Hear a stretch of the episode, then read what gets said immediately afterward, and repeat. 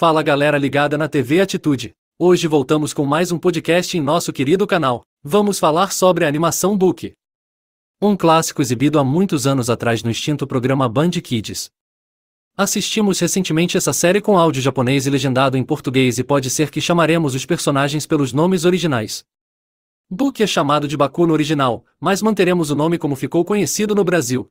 Nossos heróis estão em uma grande luta contra monstros urubus e com fortes rajadas de ventos acabam se perdendo de seus espíritos. As bolas rosas vão para longe e caem em um território de gelo onde acabam congelando.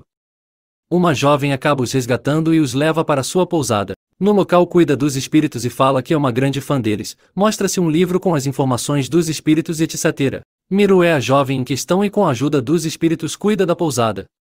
Ela tinha o sonho de ser uma grande criança, mas com a responsabilidade do local é impossível conciliar. O monstro urubu leva Miru para seu ninho, os espíritos a seguem montados em seu gato, enquanto que nossos heróis ouvem os gritos dela. Enquanto um dos urubus atacam nossos heróis, Miru usa os três espíritos para salvar as grandes crianças.